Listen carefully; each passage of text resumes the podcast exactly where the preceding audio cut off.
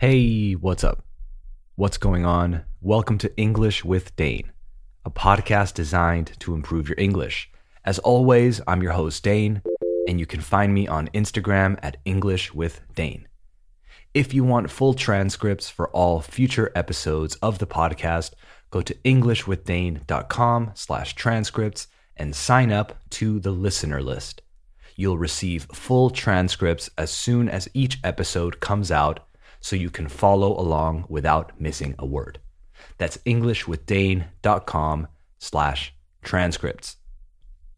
Today's episode is about phrasal verbs with down as the particle, or phrasal verbs that end in down, basically. That's what we call the adverb or preposition in a phrasal verb, the particle. But yeah, whatever. Phrasal verbs with down. If you heard the last phrasal verb episode, you know I now like to group them by particle rather than by main verb because it's easier to grasp or to understand the common thread between them and get a sense of them.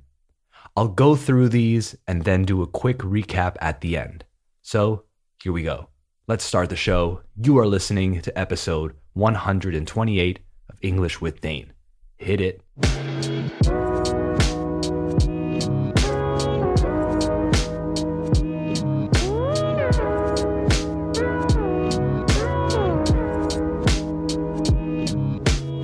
Okay, we have officially started the show, so let's get going with the first phrasal verb with down.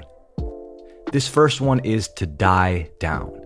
To die down means to gradually become less strong, intense, powerful, or noisy.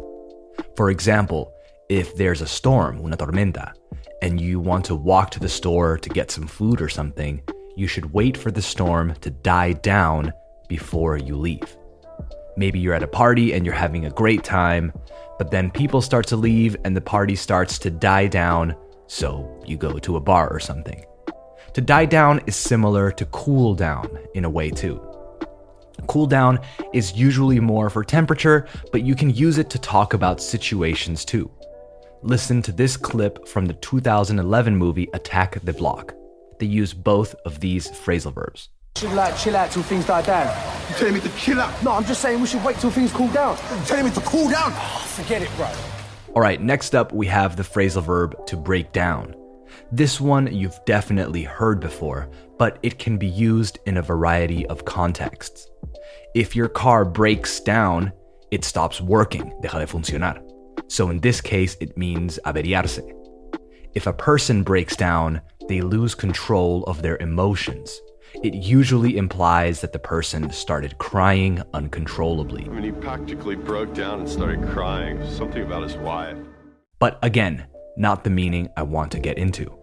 I want to talk about breakdown in the sense of explaining something step by step or in a way that's more clear or digestible, digerible, digestible. Let me just break it down for you. So, to break down, as in to explain something piece by piece, let's say. If someone at work is telling you about the new digital marketing strategy or whatever, and they're going too fast for you, you say, Whoa, hold on, break it down for me. In other words, explain it parte por parte because it's too much. You can imagine it as someone literally taking something and breaking it down into smaller pieces that are easier to understand. Let's break this down. Desglosar is maybe a good translation in Spanish. Next up, we have to cut down on something. If you cut down on something, you are reducing an amount of something. Estás reduciendo la cantidad de algo. You hear it a lot in the context of people's diets, right? Of what they eat. You can say things like, I'm trying to cut down on sugar.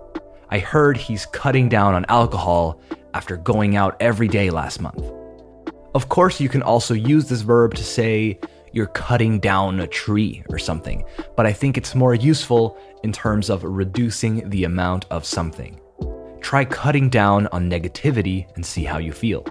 It's probably a good idea to cut down on snacking between meals. I'm trying to cut down on TV time, etc. A classic for cigarette smokers is I'm trying to cut down. you always hear that one. I'm trying to cut down. Someone is worried about my health. Let's move on to the next one. This one you've heard before, but it's a useful one to let someone down, to disappoint someone.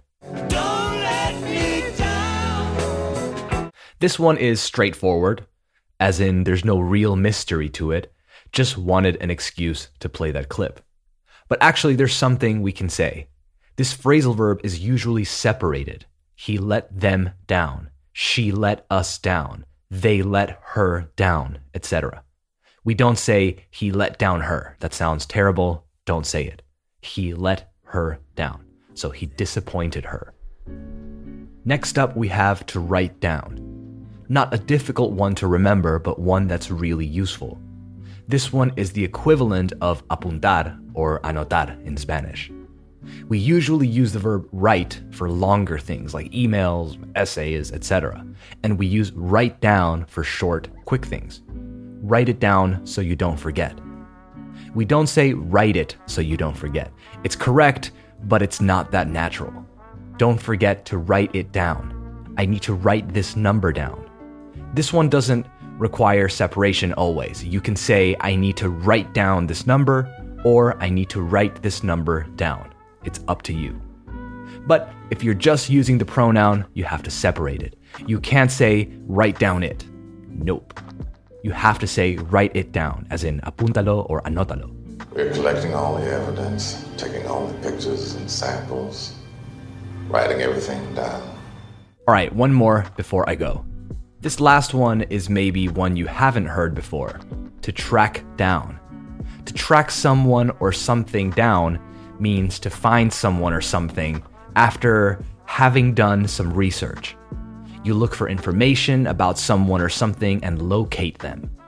In movies, it's usually someone who has been gone for a while, someone who left without a trace. Someone comes along and tracks them down. Frankie finally tracked them down. Learned they checked into their hotel six days earlier. Okay, a quick recap before we finish. To die down, to gradually lose intensity. To break down, to separate information into smaller pieces that are easier to understand. To cut down on something, to reduce the quantity of something to let someone down, to disappoint someone. To write down, apuntar or anotar, to take note. And finally, to track down, to find someone or something after having done some research. Okay, that's it for this episode of English with Dane. Thank you for listening. I hope it helped. I hope you learned something new. If you want to support English with Dane, go to patreon.com slash English with Dane. The link is in the description of the episode, or follow the show on Spotify, Apple Podcasts, or wherever you listen. Give it a five star rating and leave a review. Remember EnglishWithDane.com for transcripts and at English with Dane on Instagram and TikTok for quizzes and other random stuff. All right, talk soon. Bye bye.